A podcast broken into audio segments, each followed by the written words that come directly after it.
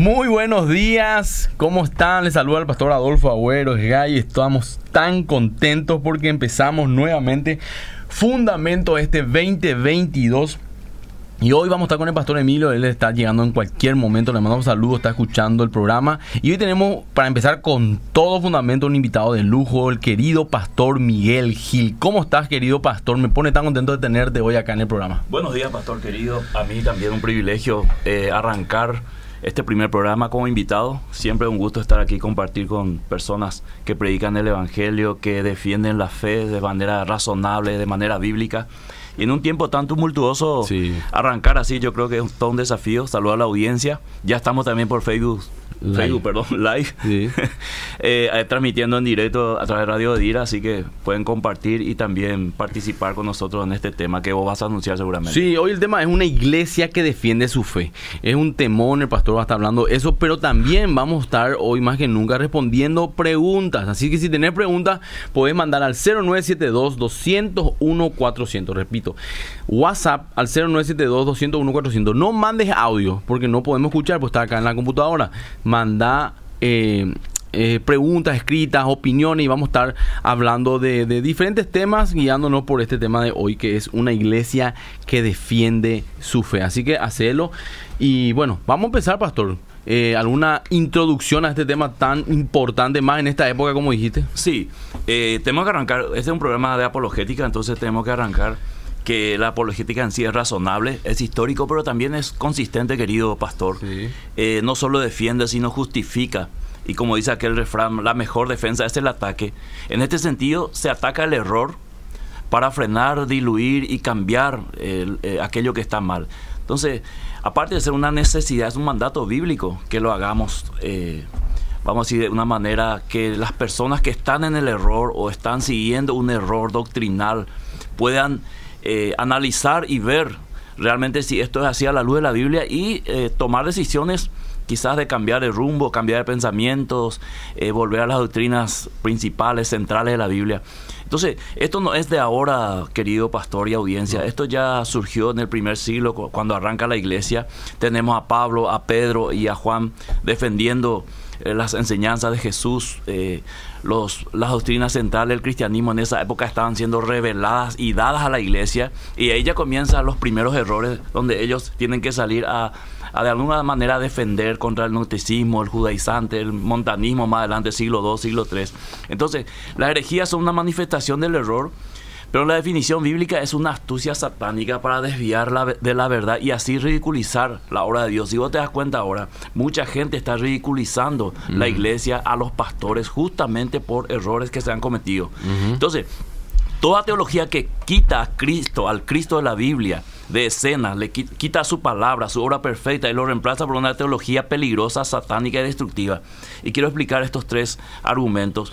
Primero es una teología peligrosa porque detrás de esto está el antropomorfismo, Génesis 3, cuando Satanás o la astucia de la serpiente le dice a la mujer que ellos podían tomar decisiones igual que Dios y estar al mismo nivel de Dios, seréis como dioses.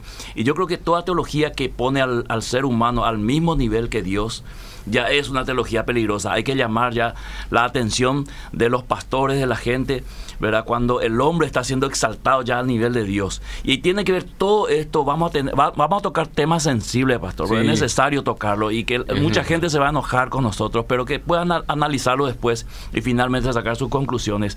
Eh, cuando el líder inmediatamente viene después de Dios o está al mismo nivel de Dios, te tiene que llamar la atención. Toda teología que pone al hombre al nivel de Dios tiene que llamarte seriamente la atención. Y hoy vemos eh, sexta eh, dentro del cristianismo, eh, grupos, movimientos, como el movimiento apostólico profético, no digo todo, pero en su mayoría, que tiene el mismo nivel de una, de una eminencia una deidad prácticamente, que lo que hmm. él dice es la verdad total, absoluta, no se puede dividir. Y a mí me extraña y me llama la atención cómo pastores, conocedores de la Biblia, se someten eh, a, esta, esta enseñanza, a, esta, a este liderazgo, y luego se desvía peligrosamente la doctrina y termina en cualquier cosa. Es satánica porque detrás de todo está Satanás que falsifica todo y dice, dice la Biblia que está disfrazado de ángel de luz. Es decir, es muy fácil que Satanás entre en la iglesia disfrazado y al ver un ángel de luz toda iglesia le va a abrir la puerta, pero tiene que discernir y creo que estamos en un tiempo donde el discernimiento ha diluido mucho en el cristianismo y es destructiva porque al cambiar el sentido de la enseñanza cambia el sentido de la dirección. Te doy un ejemplo. Si nosotros acá los tres enseñamos hoy el poliamor, Poliamor. Poliamor. Nuestros jóvenes y nuestros matrimonios de aquí a dos, tres años, cinco años, eh, la moralidad de la iglesia se ve al tacho. ¿Por qué? Porque tres pastores están enseñando el poliamor, ¿verdad? Como algo en el nombre del amor que se puede hacer. Entonces, tenés una generación detrás tuyo que va a crecer con ese pensamiento. Y yo creo que este es el gran problema de la iglesia del siglo XXI, que la generación nueva de líderes y pastores crecieron en estos movimientos y hoy tenemos iglesias que van para cualquier lado, personas que piensan cualquier cosa y ya esto prácticamente se fue de la mano para exagerar un poco y ahora tenemos cualquier enseñanza es válida, ¿verdad? Cualquier enseñanza que lleve el rótulo de cristiano o bíblico, eh, se acepta cualquier prédica, cualquier líder que se levanta. Y tenemos que volver a la reflexión seria y hacer una poda tipo Antiguo Testamento, ¿verdad? De apartar los falsos y los verdaderos para que la gente tenga un criterio realmente en qué iglesia me voy a ir. Si tenés que cambiar de iglesia, cambiar de iglesia por tu salud espiritual y si tenés que dejar de escuchar prédicas que no son prédicas, que son cualquier cosa menos prédicas, este, tenés que empezar de nuevo. Para arrancar esto, querido pastor, para escucharle también al pastor Emilio que ya llegó. Bienvenido, pastor querido, también. Bien, gracias, pastor. Bueno, eh, pastor, un gusto verte, escucharte también a vos, pastor Adolfo. Eh, creo que te pido disculpas por mi llegada tardía. Fui a hacer un análisis de rutina y pensé que iba a estar de sobra para las 8, pero tuve un retraso y estoy acá en, el quinta, en la quinta temporada de Fundamentos. Es el primer programa apologético, ya gracias a Dios hay otros en Radio del Interior que han tomado la posta de predicar el Evangelio y también razonar con la gente de, y decir como Pablo, eh, yo sé en quién he creído y no creer que la fe cristiana es una fe eh, ciega, sino que es una fe que tiene un fundamento, en este caso la palabra de Dios. Para los que estén escuchando por la 102.1 FM o por la, el Facebook de eh, ahora ya abrí también, ya están 75 personas conectadas en mi Instagram, arroba Emilia donde también vamos a empezar a leer algunos mensajes. Sí, pastor, estoy escuchando lo que decís, estoy de acuerdo contigo, nos preocupa eh, porque creo que esto se fue totalmente en las manos eh, con el tema de, por lo menos yo creo que las nuevas revelaciones, entre comillas, nuevas revelaciones, están opacando y dejando a un costado totalmente la doctrina histórica que han sostenido a la fe cristiana. Cosas absolutamente obvias e irrefutables hoy en día están siendo cuestionadas, no solamente acá en Latinoamérica, sino que también en, otros países como Europa y Estados Unidos. Por ejemplo, la teología de la prosperidad, que yo creo que es un, es un cáncer y ha hecho metástasis, mm. porque la teología de la prosperidad, pastor, no es nueva. El catolicismo ya lo ya lo implementó hace cientos de años. Si vos te vas a Perú, por ejemplo, no sé, vos, vos viviste en Perú, fuiste futbolista profesional. A mí me impresionó en esa en la catedral del Perú el, los atuendos totalmente de oro de, los sacerdotes, ¿verdad? Y que toda esa catedral enorme fue hecha con clara de huevo, ya que no había no había cemento. Y te imaginas, había hambre en esa época, por cuántos millones de clara de huevo se tuvo que usar para hacer un edificio, ¿verdad? Sabiendo que Dios no habita en manos hechas, en templo hecho por manos humanas. Pero aún más, más allá, ya Pablo advertía que a, su salida vendrían lobos rapaces que harían mercancía de ellos, ¿verdad? O sea, esto ya es de la era apostólica. Pero esta nueva teología de la prosperidad que hoy vemos con fuerza tiene 35 40 años. Y si vos te fijas, pastor, en una en Nat Geo, hay una serie que se llama Los 80, pueden encontrar en YouTube, donde hace un documental de todo lo que se vivió en esa década. Mm. Una década muy particular en los Estados Unidos, terminó la Guerra Fría, fue la época de gloria de, por ejemplo, Jimmy Schwager eh, y, Donald Trump como empresario. O sea, muchas cosas ocurrieron en esa época, la música, etcétera. Y ahí en Gio mismo dice que la década de los 80 fue la década donde más consumo hubo, donde más se alentó a consumir, me, refiero a productos, a comprar, fue la década en que realmente se capitalizó el primero tener, después pagar. Hasta antes de eso era primero ahorrar Sí. nuestro abuelo y después lo tengo. Ejerciendo tal vez el don de la paciencia que es del espíritu. Y en esa década surgen los famosos televangelistas norteamericanos con esta nueva teoría, ayornándose a lo que la gente quería, consumir, consumir y consumir. Y ahí viene todo un hilo, un, se teje todo, una estructura pseudo teológica a totalmente arrancada de los pelos, donde en 35 40 años vemos que ya ha hecho metástasis en el mundo entero. Por ejemplo, pastor, el, el famoso pasaje donde Simón el mago ve cuando Pedro impone las manos y reciben el Espíritu Santo y él, él le dice, ¿cuánto te puedo dar para que vos me des esa La unción?", simonía. ¿verdad? Sí. Bueno, perfecto, la simonía, perfecto. Entonces, Padre Pedro le, le reclama eso y le dice, eh, le, le reprocha que cree que el don de Dios se puede comprar con dinero. Y eso toda la vida, pero toda la historia se ha, eh, se ha juzgado como lo que es, que era un codicioso, quería comprar algo que era gratuito, Jesús dijo, resiste gracia, da de gracia, es un don divino, a Dios no se le compra con dinero, y un montón de principios. O sea, nunca a nadie se le ocurrió decir, por ejemplo, lo que enseñó Cash Luna. Voy a nombrarle. Es un hombre que creo que ha predicado muchas cosas interesantes, pero en esto falló. Y otros muchos. De que realmente ahí eh, hizo lo correcto Simón Simón.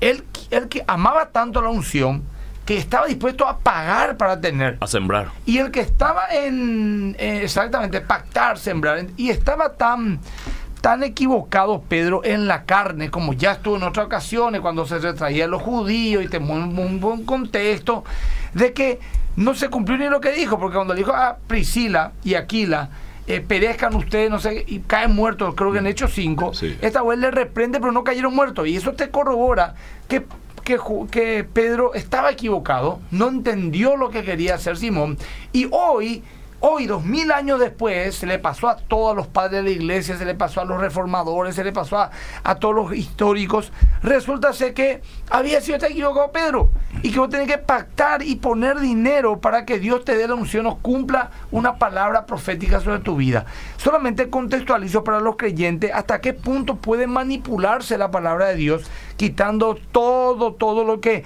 naturalmente un niño de 10 años leyendo lectura comprensiva, el contexto entiende que es así, pero evidentemente le dije hace poco a una pareja que eran líderes de una iglesia que está en Miami, muy famosa, le dije yo, están en Paraguay, son colombianos, le dije yo, yo creo que esta doctrina estupidiza a la gente. Mm. Y me dijo un poco eh, la pareja, pastor, yo ahora te puedo decir que es así. Nos, nos nubla totalmente. Nosotros queríamos algo, tenemos que pactar. Íbamos a orar por la salud alguien, tenemos que pactar. Íbamos a un nuevo trabajo, tenemos que pactar. Sí, Es más, la última revelación que se recibió fue esta. El diezmo es una maldición si vos no das, ¿verdad? Pero ahora uno más le agregaron. Que Dios le reveló a un supuesto pastor de que vos si debes plata, tenés que dar el 1% de tu deuda para que Dios sane tu economía. No sé si esto está en Levítico, dónde, ¿verdad? O, o quitó a algún lado, se le ocurrió. Pero hasta cuando está endeudado, o sea, te van a quitar todo lo que pueda, hasta el último centavo, Sí. ¿verdad? Y, eh, y, y otra cosa más. eh, eh, de acuerdo a la cantidad de diezmo que vos tenés, te vas acercando al ungido. Por ejemplo, el pastor Miguel Gil se sienta en la primera fila. Los que están a su alrededor son su anillo inmediato que ponen más plata en la iglesia. El segundo, tercero, lo que ponen más o menos. Esto es así, pastor. Esto no, no, no, es algo de otro mundo. Me parece gravísimo porque estas barbaridades tímidamente lo enseñaba Dir Macedo en los 90. Sí. Y nosotros nos escandalizamos todo. Decíamos, salíamos a gritar con, con el con el cuello rojo, esto es una secta, una manipulación. Hoy es normal. Sí. Hoy, ¿quién no te enseña eso? Que el pecado ni llevar al diezmo. Sí. Entonces, pastor, eh, una arista de todo lo que los abusos que estamos sufriendo, ¿verdad? Y hay que denunciar. Ahora, Dios no quiere que seamos pobres, tirados, hambrientos. Eh, está la teología de la prosperidad, que es aberrante, la teología de la miseria, que es el otro extremo, pero la teología bíblica, la prosperidad bíblica, es equilibrada y clara en la Biblia, en muchísimos pasajes, ¿verdad? Por ejemplo, Ronin Chávez dijo la otra vez que ángeles estaban borrando eh, la deuda de los bancos de las personas, lo dijo en el enlace, está borrando porque la gente está pactando. Entonces, cuando usted vaya el lunes, dice, va a encontrar que no tiene más deuda. O sea, los ángeles estaban estafando a alguien, porque si vos debes plata, debes a alguien, ¿verdad? Estaba hackeando los ángeles Dios. Así lo dijo en su maratón. ¿verdad? Entonces, pastor, nadie más, más. Yo puse esto en mis redes, pastor, y te doy para que hable 10 minutos seguidos después. Y mucha gente me mató, pastor, pero me reventó. Tuve que quitar una aclaración ayer en mis redes sociales de lo que quise decir, porque la gente, a pesar de lo obvio que era, muchos se ofendieron tremendamente, pastor. Entonces, algo gravísimo está pasando en la iglesia y tenemos que levantar nuestra voz. Lastimosamente es así. Y, Pedro dice algo en Segunda de Pedro 2.1. No sé si tenés, Pastor Adolfo, ahí si puedes leer. ¿Puedes leer, Adolfo? Segunda de Pedro 2.1. Porque, este, porque este es un punto importante para entender dónde estamos, dónde estamos. Acá hay un hilo, como decís vos, que comienza en Génesis 3 hace todo un recorrido por el Antiguo Testamento, engañó a Israel, engañó a reyes, engañó a líderes a través de las falsas profecías, eh, pasó por el Nuevo Testamento, quiso infiltrarse en el ministerio de Jesús. Fíjate lo que Satanás le ofrece a Jesús, todo esto te voy a dar, ¿verdad? La parte material, si dejas lo espiritual, si dejas el llamado. Y yo creo que muchos líderes han pasado por este proceso de buscar más lo material y dejar su llamado y cuando vos entras lo material, ya caes en un punto donde ya no tienes retorno a no ser que vos claramente tengas una presencia del Espíritu Santo que te diga, este es el verdadero llamado de Dios. Yo no creo que Dios haya llamado a su pueblo a ser multimillonario. Sí creo que hay muchos cristianos que han prosperado financieramente para ayudar a la obra. Segunda Corintios 9 dice que Dios da semilla al que va a sembrar. ¿Verdad? Entonces es Dios el que prospera. Entonces, segunda de Pedro 2, uno sí tenés ahí, sí puede leer. Sí. Pero hubo también falsos profetas en el pueblo como habrá entre vosotros falsos maestros, que introducirán encubiertamente herejías destructoras, y aún negarán al Señor que los rescató, atrayendo sobre sí mismo destrucción repentina claramente dice, hubo falsos. Pablo, eh, Pedro está mirando hacia, hacia el, pueblo de Israel, hacia el, Antiguo Testamento, porque en ese momento el Nuevo Testamento se estaba escribiendo recién, o se estaba dando las revelaciones, y él dice, hubo ya falsos profetas. O sea, eso no era nuevo en el momento en que Pedro está diciendo. Y luego hace la conexión hacia el futuro, hacia nuestra época, o hacia la época de la iglesia, en todo su tiempo, toda su historia. Dice, habrá también falsos maestros entre ustedes que van a encubiertamente introducir herejía destructora. Entonces, cuando yo escucho a un apóstol Maldonado que tiene miles de seguidores, que tiene todas las cámaras prendidas y está enseñando a muchas personas a decir que el pecado original fue que Adán no dio el diezmo a Dios. Entonces yo digo, esto es esto es una herejía que está entrando encubiertamente. Nadie investigó si lo que dijo es cierto. Se toma como la palabra de un apóstol, ¿verdad? O sea, yo te él, él, es mi papá espiritual y yo no soy, no soy capaz de decirle, espera un poco, apóstol, acá hay algo que nos cuadra. Yo te digo una cosa, pastor. Un minuto más. Nadie va a cuestionar, ¿sabe por qué? Porque él dijo, pastor, de que ellos no son apóstoles, como fue Timoteo, Epafrodito, eh, apóstoles de la iglesia, sino que son apóstoles de Cristo, ¿verdad? Ese número es la línea de la Asociación Apostólica Católica, ¿verdad? Hoy el Papa es Pedro sentado ahí en el Vaticano. Así también, hoy por los Maldonado, según su doctrina, él es apóstol de Cristo. Y hace poco, ahí está en YouTube, una ancianita, profeta, le dice que Dios le arrebataría al cielo para darle nuevas revelaciones. Entonces, te dice así, asquerosamente te dicen, que la revelación bíblica es como un río que va fluyendo y que Dios va demostrando la revelación en su palabra y que lo que Él trae es algo nuevo dado de Dios. Lo dijo también Ana Méndez, de que hay algo que no hace falta que esté en la Biblia, porque una nueva revelación, la gente tiene que entender la profundidad de lo que esto significa. Por eso que la otra vez, justamente hablando con el pastor Darío Ramírez, yo le dije, pastor, por lo menos si a mí me vas a decir de qué tenemos que hablar es de la sola escritura. ¿verdad? Ese concepto de sola escritura tenemos que entender que fue lo que hizo la reforma. ¿Por qué la gente o sucedieron a cuestionar? Porque es palabra de Dios, pastor. Si vos, por ejemplo, decís un versículo, todo lo puedo en Cristo me fortalece Palabra de Dios, yo digo. Y después dice Miguel Gil, yo soy, eh, traigo la nueva revelación que el diezmo era el pecado de Adán Palabra de Dios, porque Miguel Gil es un ungido, mm. es un apóstol como Pedro, como Pablo. A mí me dijo un pastor paraguayo. ¿Dónde puedo saber, pastor, si lo que los, nuestros apóstoles hoy escriben, Maldonado, etcétera, alguna vez no va a estar en la Biblia dentro de 100, 200 años agregado como un libro? Así me dicen pastores, líderes, pastor. O sea, esto tenemos que entender por qué es tan fuerte. Yo te digo una cosa, hermano, tanto critica el pueblo evangélico la idolatría católica y todas esas cuestiones. Yo te decía una cosa, pastor. hasta yo estoy llegando al punto de pensar que mejor no me tengo que quedarte y ser un buen católico a caer en un lugar así. ¿Sabe por qué la otra está mirando? ¿Cuál era el lema de tal iglesia que está en la onda de la prosperidad? Y el lema era, Dios te va a dar lo que vos le pidas y te va a devolver lo que el diablo te arrebató en las manos. Y mire, ¿cuál sería el lema de la iglesia católica de este año? ¿Y sabe cuál era? El año de la familia la restauración familiar. ¿Entendés lo que te digo, pastor? Algo pues seriamente nos está pasando. Y repito, porque hay que repetir cada rato. No estoy diciendo seamos pobres, tirados, marginados, miserables. No. Prosperemos, trabajemos. Dios nos levantará. Dios querrá que algunos sean ricos para la gloria de Dios, no para su vanidad otros no. Y punto. Acá hay un pasaje voy a leer al final. Pero no sé si estás entendiendo. Bueno, yo sé que vos lo entendés, pastor, pero la audiencia, ¿por qué no, que no se cuestiona absolutamente nada? Porque es palabra de Dios, Miguel oye, Pedro, Pablo, Juan, entre nosotros. Sí, acaba de pasar lo siguiente, pastor, en minutos. Vamos a ser incinerados por un sector de, estas personas. Y yo, eh, el, los refranes que va, va, a saltar en las redes sociales, pues es que nosotros los pastores que criticamos esto, que, no, eh, que es una crítica que la Biblia le hace, nosotros repetimos lo que la Biblia critica. Acá acabo de leer 2 Pedro 2.1, cómo él anticipa esto y dice que va a haber destrucción por esa herejía.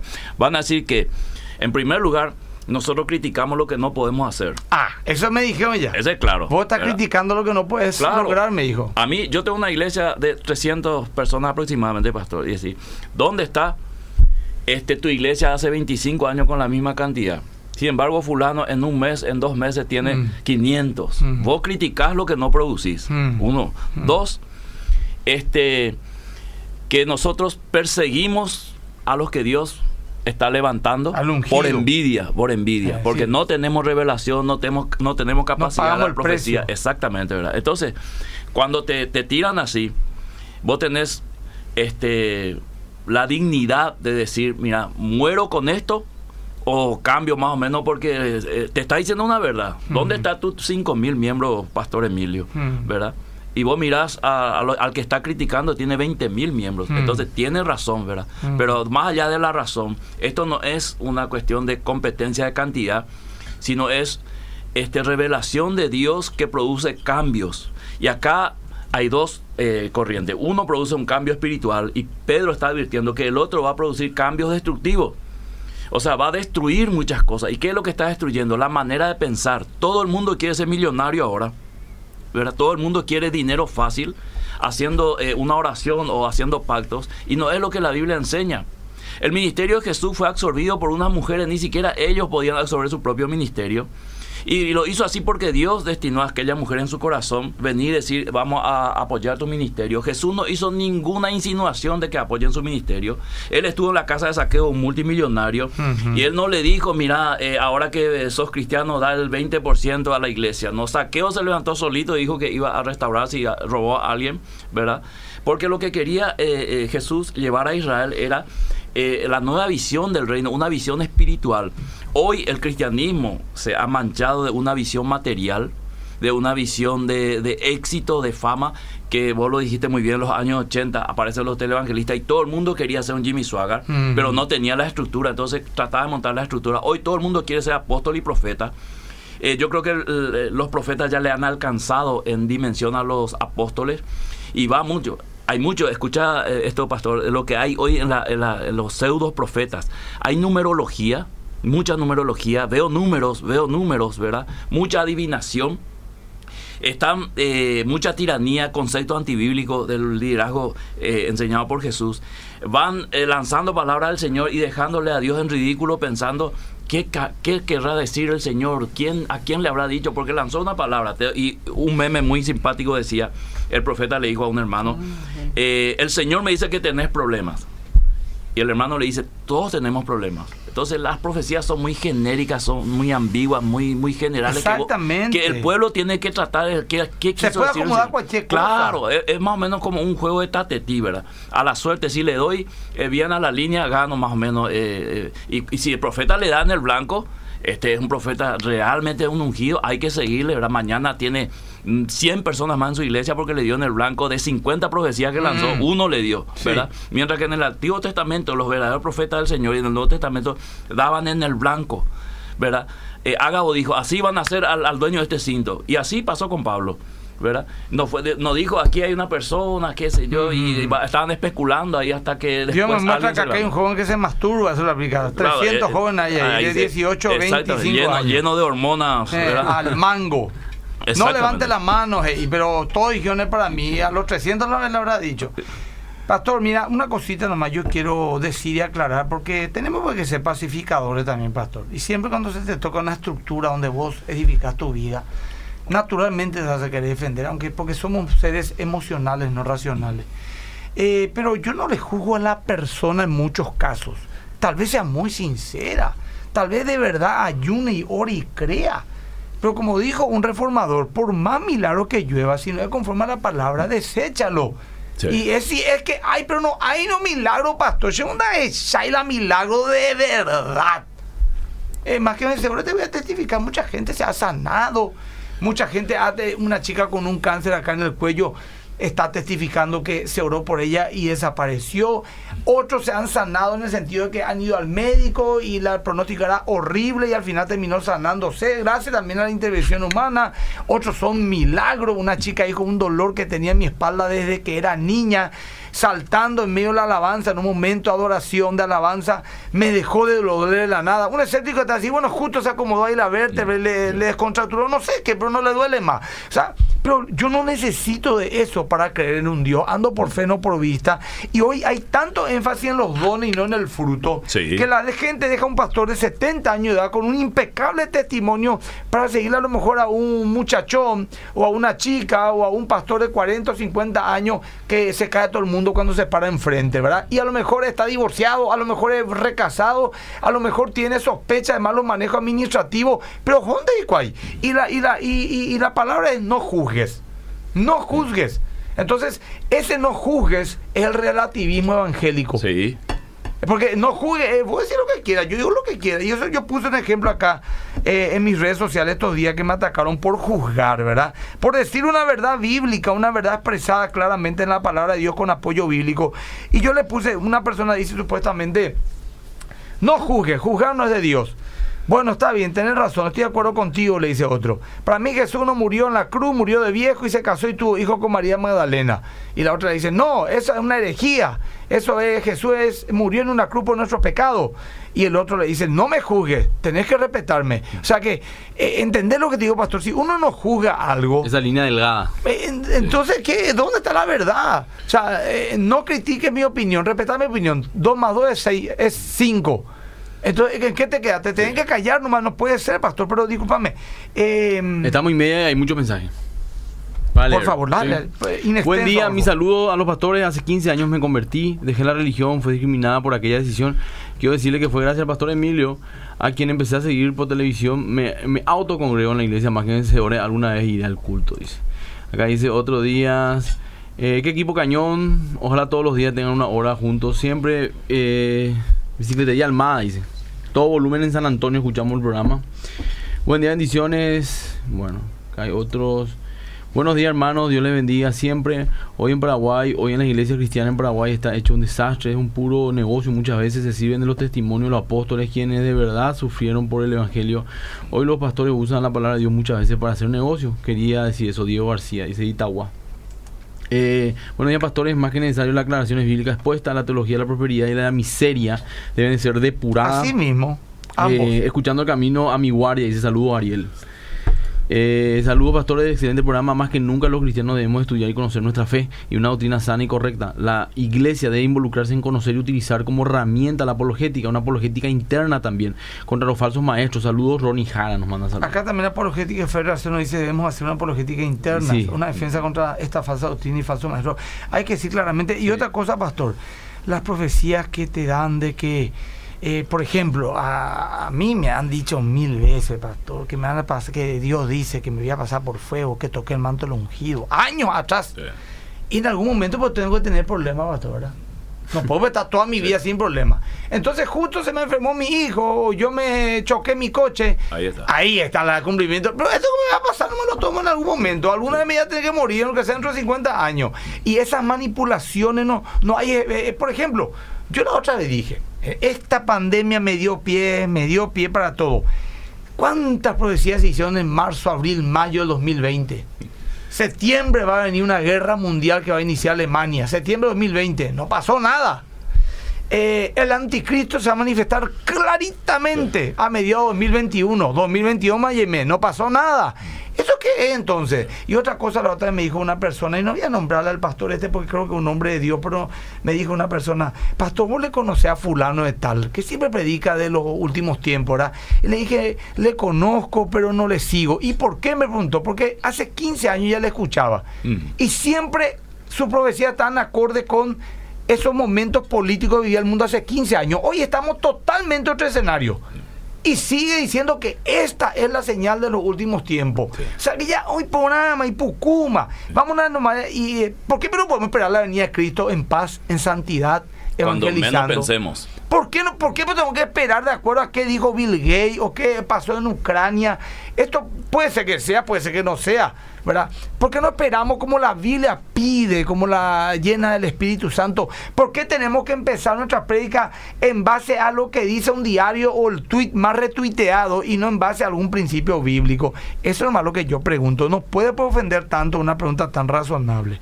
Bueno, pastor, no sé qué decir algo, leemos algún mensaje. Vamos a decir, leímos tres recién. Ah, perdón. Dice acá, hola pastor, acá hay una iglesia cerca donde los pastores no se hacen llamar pastores, eh, sino papá. Eh, hola pastores, Dios mío, a mí me pasa... honra a tu padre y tu madre, ¿verdad? Pues. Dicen que soy pobre y mi iglesia tiene eh, auto, mi pastor y muchas cosas y yo no busco...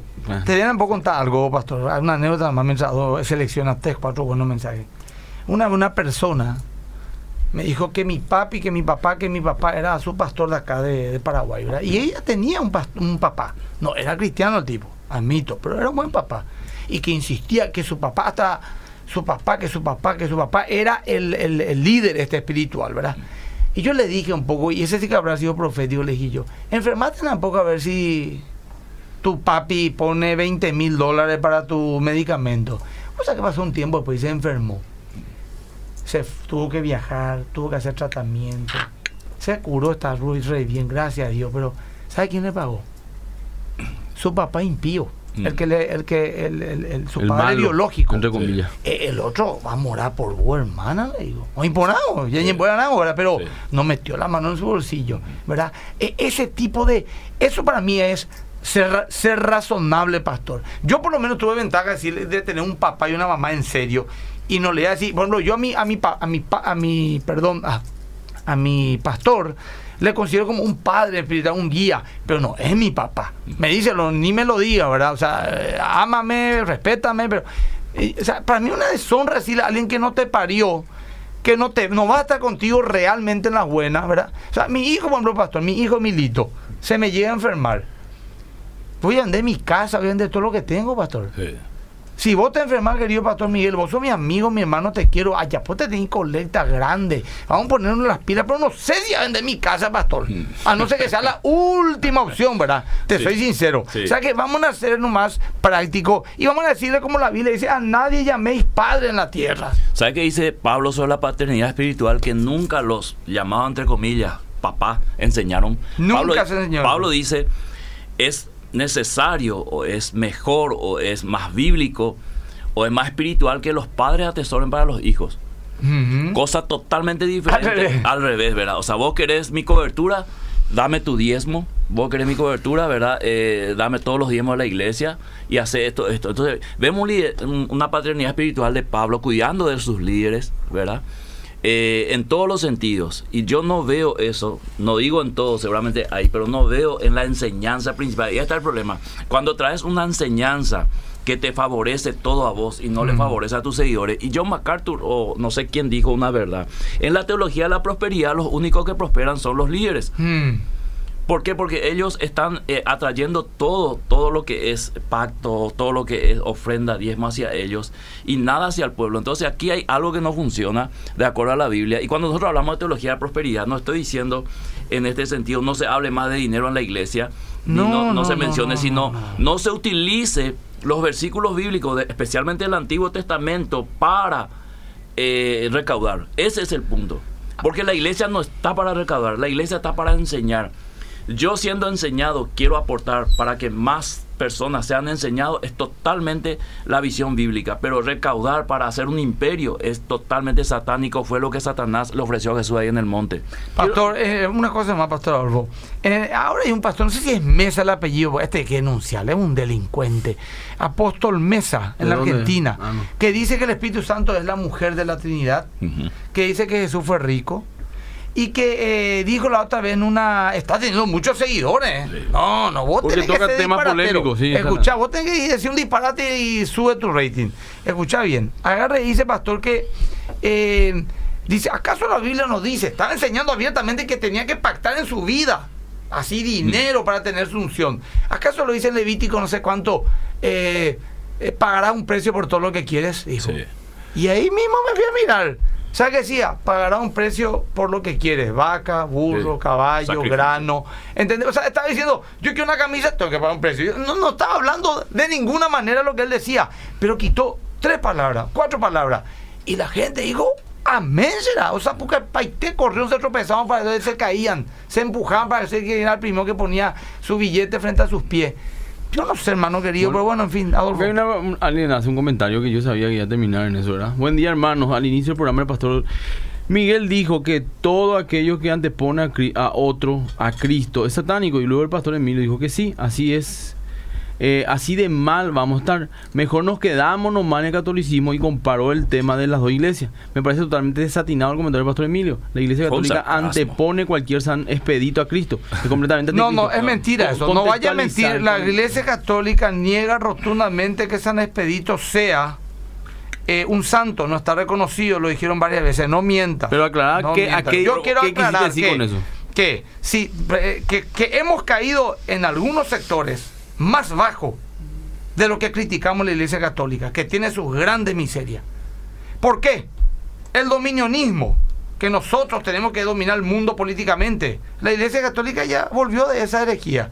1100 años manejó en el mundo y se le llamó oscurantismo. ¿Te imaginas? Después, la teología de la prosperidad, eso ya ellos tuvieron ya. Los sacerdotes venían como reyes, tenían castillos mientras el pueblo pasaba hambre en la Edad Media. Hoy nosotros estamos entrando en eso. Después, las revelaciones extrabíblicas.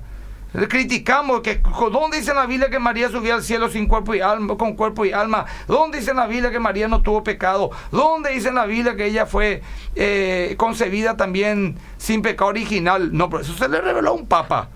Ah, eso es una herejía. Bueno, hoy tenemos revelaciones extrabíblicas que no podemos sostenerla bíblicamente, pero la enseñamos como si fuesen grandes verdades que Dios nos reveló. Escuchan un poco, querida. Te están diciendo que un apóstol de hoy va a ir al cielo a traer revelaciones especiales que nunca jamás nadie las tuvo. Va a predicar en su culto. Va a ir a miles o millones de personas y vaya a saber qué barbaridad va a decir. Si me decís, pastor, está enojado. No, estoy efusivo. Porque no estoy hablando de que, eh, mira, cuidado, no te tropieces y no te caigas y te raspas la rodilla. Estamos hablando de, de la alma de las personas. Y digo yo, ¿hasta qué punto? O sea, tan manipulable es la mente humana. Tan liviano pico somos, gente. Y no te estoy hablando de un neófito, porque ese pobrecito cayó en la iglesia y quedó ahí. Pero te estoy hablando de líderes que se formaron en el ISTAT, que se formaron en el CENTA, que se formaron en, el, en la Asamblea de Dios, que hoy están defendiendo estas barbaridades, no allá en Centroamérica, aquí en Paraguay. Acá dice otro mensaje, dice buen día, con respecto a por qué lo que cuando explica el pastor Gil le parece a Pablo, en su serenidad el pastor Emilio Porque yo soy a Pedro, Pedro, por soy meramente. Salud y bendiciones. Acá dice, buen día, mi pastor dice que si no se diezma no tiene voz ni voto sobre las decisiones de la iglesia. No está en la Biblia, pero es una ley en mi denominación. Yo diría, eh, acá me pregunta, eh, si yo no di el diezmo, soy un maldito. No, no te voy a decir que si no da el diezmo, vos si sos avaro, estás bajo maldición. Eh, ese es el punto. Yo no, yo diezmo, yo diezmo desde los 19 años, ahora tengo 50. Enseño como un principio el diezmo, pero el diezmo es un techo para muchos. O sea, dice, yo diezmo y ya está. No. Dios te puede decir un día, da 20. Pero a lo mejor otro día me decís, che, pastor, mi mamá está enferma y no tengo entre dar el diezmo y, y- y comprarle medicamentos. ¿Qué hago? ¿Qué te dice tu sentido común? Claro. Comprarle medicamento a tu mamá que se va a morir. ¿Dónde está eso en la Biblia? La Biblia te dice, ¿te acordás cuando los fariseos decían es corbán? Significaba que en vez de darle a mi padre, daba a la casa al Dios, a la ofrenda a Dios. Entonces con eso yo me liberaba, ya que yo daba a Dios de sostener a mi padre que está enfermo. En la Biblia está. Pero hoy que te dicen, no, primero el diezmo por fe y Dios proveerá para los medicamentos de tu padre. Déjense hinchar, viejo. Vamos a ser serios. Ah, bueno, hay muchísimas preguntas, pero comentarios más que no. Pero vamos a continuar con el tema. Hago el diezmo nomás para, para aclarar. Todo buen cristiano que tiene al Espíritu Santo será generoso. Por eso Pablo dice la avaricia es idolatría, es pecado. No, no, no, no coincide bíblicamente en el pensamiento de la doctrina bíblica que un cristiano sea avaro. Entonces vos no necesitas pedir, vos no necesitas amenazar, vos no necesitas usar versículos bíblicos como Malaquías, que era teocrático en Israel. Eh, traerlo al Nuevo Testamento y decir, mira, vos sos un ladrón, sino más, sino enseñar que en la ley de Cristo, en la ley de la gracia, el cristiano por naturaleza del Espíritu Santo y la nueva eh, creación de Dios en su vida es generoso. No solamente con la iglesia, es generoso con su familia, con sus vecinos, con sus amigos. Entonces, para el cristiano, el diezmo no es un problema, ofrenda no es un problema. Entonces, cuando encontramos personas que comienzan a amenazar con maldición, vos no puedes hacer esto porque no diezmas, lo que estamos viendo es una manipulación llevando al extremo para que la persona dé obligatoriamente cuando Pablo dice en 2 Corintios capítulo 9 que nadie dé por obligación. Y la gente sigue dando por obligación bajo amenaza. Ni por conveniencia. Ni por conveniencia. Sino Dios ama al dador alegre, a ese cristiano que dice, yo quiero aportar hoy para la merienda de los chicos. Yo quiero aportar hoy para que el sonido salga mejor, para que más personas escuchen la palabra. Yo quiero aportar para el pastor, para que siga predicando. ¿verdad? Entonces, ese es el sentido bíblico. Está abiertamente en la Biblia que los pastores viven del diezmo, no todos. Es bíblicamente y Pablo trae del Antiguo Testamento esto y lo pone bajo la gracia y dice, esto es lo que hay que hacer. No hay que ponerle voz salvo y que trilla.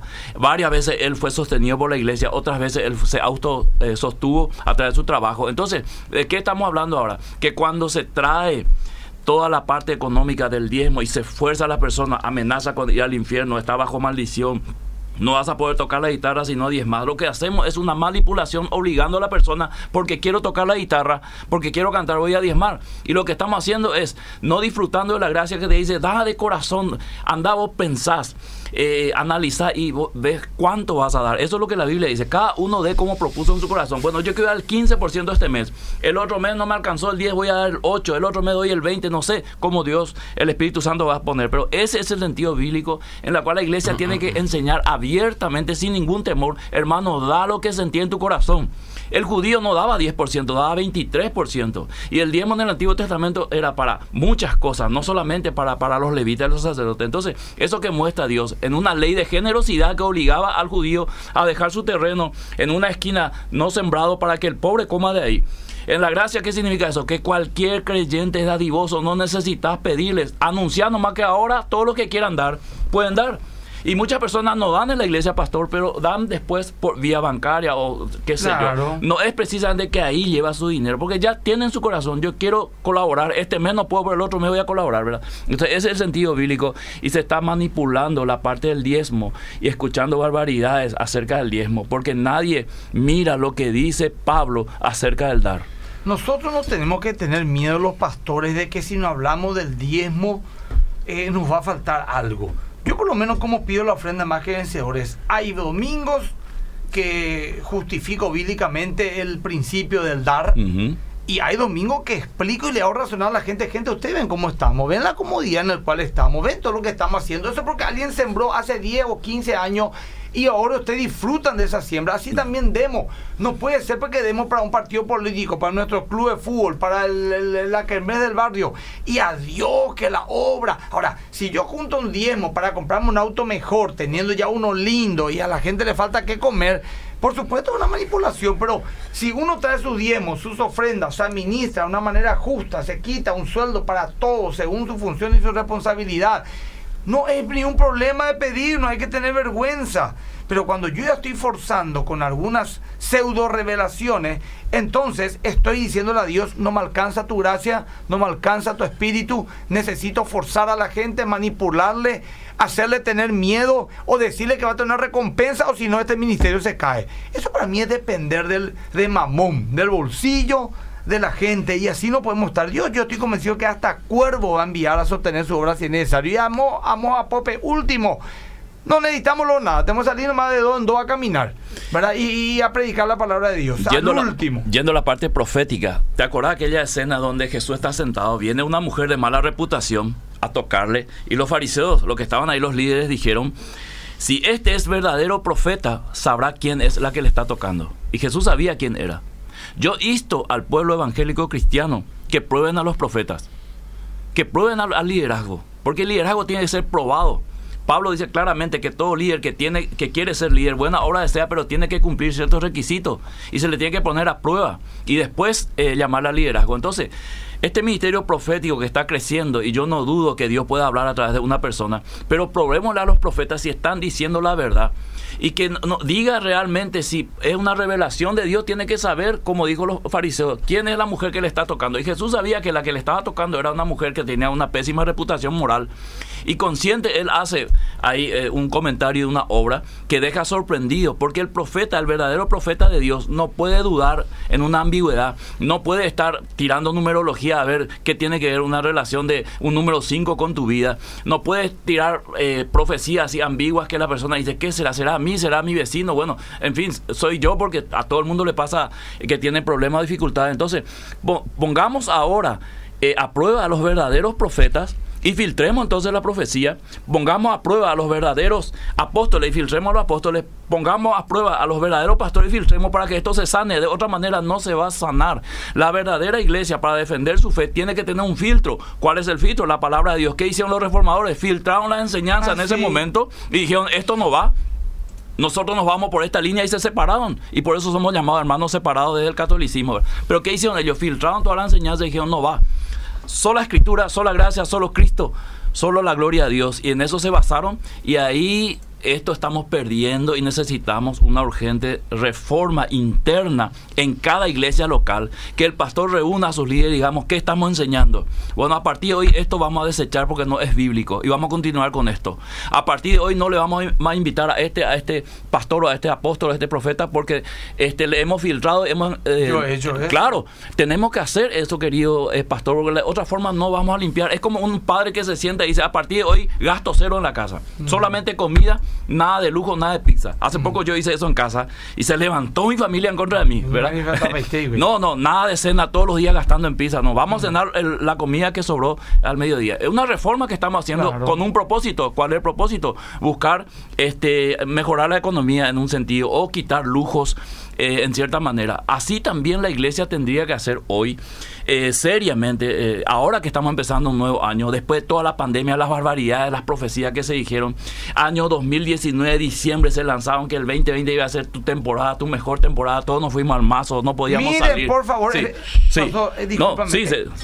quiero, por favor, le pido a toda la gente que está escuchando, enero 2020 o diciembre de 2019, ¿Qué dijo tu líder espiritual de cómo sería el 2020?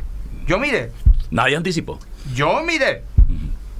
Y más de uno lo que he nombrado. El año de la bendición, el año del crecimiento, el año de la profecía. Miren, por favor, para ver si le estamos mintiendo o no. Entonces, sencillo es. Si tu apóstol dijo en el 2020 el año de la bendición, de la prosperidad, el año del crecimiento, atenden a pastor. Un año para el olvido fue 2020. En el mundo entero. El peor año del siglo. ¿Qué país en diciembre del 2020? De que, sí, muchos hermanos prosperaron, hermanos que tenían farmacia, hermanos que tenían, sí, fue un año te acomodó todito otra vez. Pero la verdad es que en su corazón él no quiso decir eso. Él no dijo este año los que son dueños de sanatorio y farmacia van a prosperar de una manera sobrenatural. No, él dijo para todo. Él le dijo al carpintero, al chofer, al comerciante, al vendedor de, de pizza. No, entonces ahí pues yo apelo al corazón de la gente. Yo apelo a tu corazón como la otra estuvimos hablando, pastor. No necesito yo argumentarte nada. Apela a tu corazón. ¿Está bien o no está bien? No tengas miedo de decir, cierto, no me cierra. O despertate. ¿Por qué? Porque a lo mejor hoy sufrí y mañana soy bendecido. No sea que ahora te aferre a algo que no está correcto y mañana tenga las consecuencias. Así es sencillo. Por favor, léame por unos mensajes más. Lo que pasa es que el programa era muy amplio, pero terminamos en tema de la prosperidad y del diezmo, ¿verdad? Y la gente dice que Pero- sería pero- bueno tener un programa entero sobre este tema, porque eso fue la apologética interna, como dijo justamente Ronnie. hemos hecho que ya. lo hemos hecho y es bueno repetir, porque viste que la mitad del programa nos dedicamos ahora a hablar de este tema que es impresionante, pero, la gente quiere ver- más. Pero tiene que ver, eh, pastor. con Claro, lo que pero hablamos. por eso te digo, yo la no, yo no digo que no, yo digo que todo lo contrario, tendríamos que hacer un programa entero de esto. Sí, sí, ¿Verdad? sí. Pero eh, porque no son temas para tocar de paso, ¿verdad? Acá- y por los abusos que hay, ¿verdad? Gente, acá, eh, hoy va a ser un tema así hablar y va- vamos a escuchar más mensajes. Acá en mi, en mi Facebook, en mi Instagram, perdón, arroba mi Skype, impresionante. Escriben desde Chile, desde España. Alguien me escribió hace rato, son las 2 y cuarto de la noche escuchando, 2 y 38 de la madrugada acá en España. Estoy de compras y estoy escuchando porque es demasiado da gusto, dice Denis. O sea que eh, Lilian también, mi esposa, nos saluda, gracias mi amor. Bueno, un montón de gente, ¿verdad? Acá Eh, nos saludan desde San Juan en Muceno, desde Casa Paz, la familia Ita- Castro, Sí, de Itapúa también me están Ayolas, exactamente. Eh, San Ignacio preguntas, Misiones. Muchas preguntas. Espero que la gente sepa entender lo que, por lo menos yo quiero decir. El pastor Gil es muy claro. Yo no me arrepiento, muy efusivo, mezclo todo. Yo creo en el diezmo como un principio. Pero más que el diezmo, creo en el dar. Pero no creo que alguien es un maldito porque no diezmó.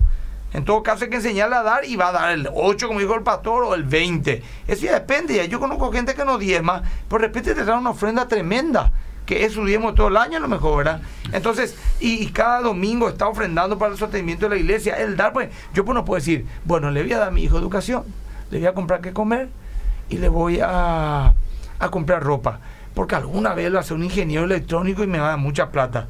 Día perverso, o decir, no le voy a dar estas cosas porque si no me cae la policía, si no yo voy a dejarlo más desnudo, ese cuando, si no da, son maldito. No, pues gente, hay que enseñarle a la gente a pensar. ¿Das porque le amas? Acá dice saludos de Loma Plata, Adolfo, Emilio y Miguel, estamos escuchándolo. De todo el país nos están escuchando. Miren, quedan solamente tres minutos del programa. Voy a leer un mensaje más y después ya para hacer un cierre. Dice, eh, saludos, solo saludos, estamos escuchándonos de todos lados, inclusive de afuera. Te comento nomás que antes el año pasado hasta 50 personas, 70 era el máximo que a esta hora nos veían, ¿verdad? En Mm. mi Instagram.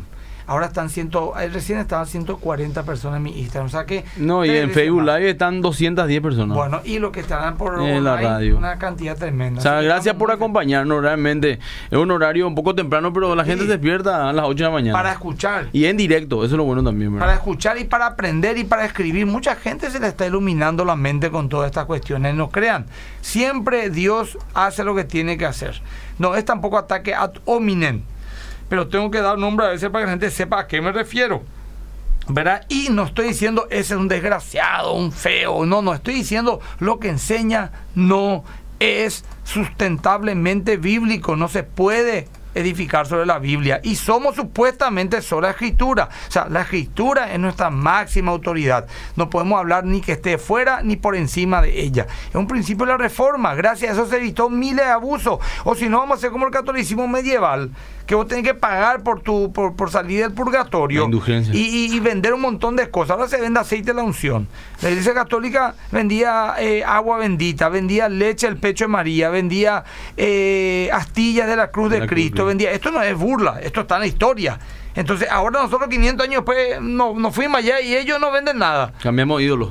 Ahí quiero decir, para, ya que tengo poco tiempo. No, dos minutos. Si, A vamos, si a hacer una, apolo- eh, una apologética interna, debemos tener tres cosas fundamentales para hacerlo. Uno es lo que dice la Biblia acerca de la iglesia, acerca del llamado a la iglesia, acerca de la persona de Cristo. O sea, tenemos que hacer una cristología eh, seria porque eso es lo que la Biblia apunta. Toda la Biblia se trata de Cristo y su obra.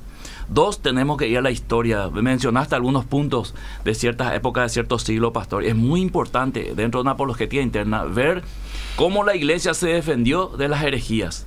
¿Cuáles fueron las posiciones de los padres apostólicos y qué, qué- de qué manera ellos confrontaron las herejías de su época? Y si miramos la historia, vamos a ver que estas herejías son las mismas, pero eh, perfeccionadas, vamos a decir, hoy en día. Y en tercer lugar, necesitamos hacer un análisis interno, no solamente externo, sino en qué, dónde nos hemos desviado y por qué razón. Y aquí tiene que ver mucho la sociología. La iglesia ha querido ser un, eh, vamos a hacer algo, un ente más en la sociedad que esté disputando a la política, al deporte. Y ese no es el llamado a la iglesia. La iglesia tiene un llamado espiritual. Ninguna otra institución en la tierra tiene el llamado eh, que tiene la iglesia y ninguna institución tiene el sello del Espíritu Santo. Así que nuestro llamado es primariamente espiritual. Podemos eh, involucrarnos en la política, sí, pero no es nuestro llamado principal. Podemos estar en el deporte, en el comercio, sí, pero no es nuestro llamado principal. Entonces, estas tres, estos tres ejes deberíamos eh, comenzar los pastores y los líderes a mirar para hacer un cambio hoy que hay tiempo, antes que esto se, se deforme más, porque esto eh, no es reforma, sino eh, ya es deforme. Se está deformando y los, a mí me preocupa los líderes que vienen detrás de nosotros, Pastor Emilio. Nosotros somos una, una generación de transición Hemos recibido la posta de nuestros padres espirituales que vivieron en pobreza, pero predicaban el Evangelio, un testimonio intachable. Yo vengo de la, de la, de la denominación menonita, donde mis pastores, mis padres espirituales, eh, caminaron kilómetros y me dejaron una herencia espiritual que yo tengo que cuidar y transmitirlo a la nueva generación. Pero la nueva generación quiere andar en camioneta doble cabina y quiere un sueldazo para ir a hacer la obra, mientras que nuestros padres fueron y ahí Dios les sostuvo. Entonces tenemos que hacer un mea culpa y un análisis interno mirando la historia, la sociología y la palabra, los tres sobre la mesa y decir, bueno, a partir de esto, este va a ser el rumbo. Al que le gusta se queda en la iglesia, al que no le gusta va a tener que buscar otra congregación porque no va a encontrar aquí quizá lo que está buscando. Gracias, pastor, por habernos acompañado. Pastor Adolfo, gracias. Eh, solamente esto lo hacemos con mucho amor y estamos ya eh, eh, estamos eh, el 2 de abril Adolfo para toda la iglesia del Paraguay. El cumpleaños más que vencedor le invitamos en el Jockey Club sábado 8 de la noche. Un, vamos a hacer una celebración realmente de excelencia. Y vamos a estar explicando con más tiempo después lo que vamos a hacer. Hoy se nos pasó por la pasión pero el próximo viernes sí, vamos a estar anunciando la red por favor para toda la iglesia una invitación para el 2 de abril 8 de la noche. y orar por nuestro país. 21 años. Dios le bendiga a todos. Gracias, gracias,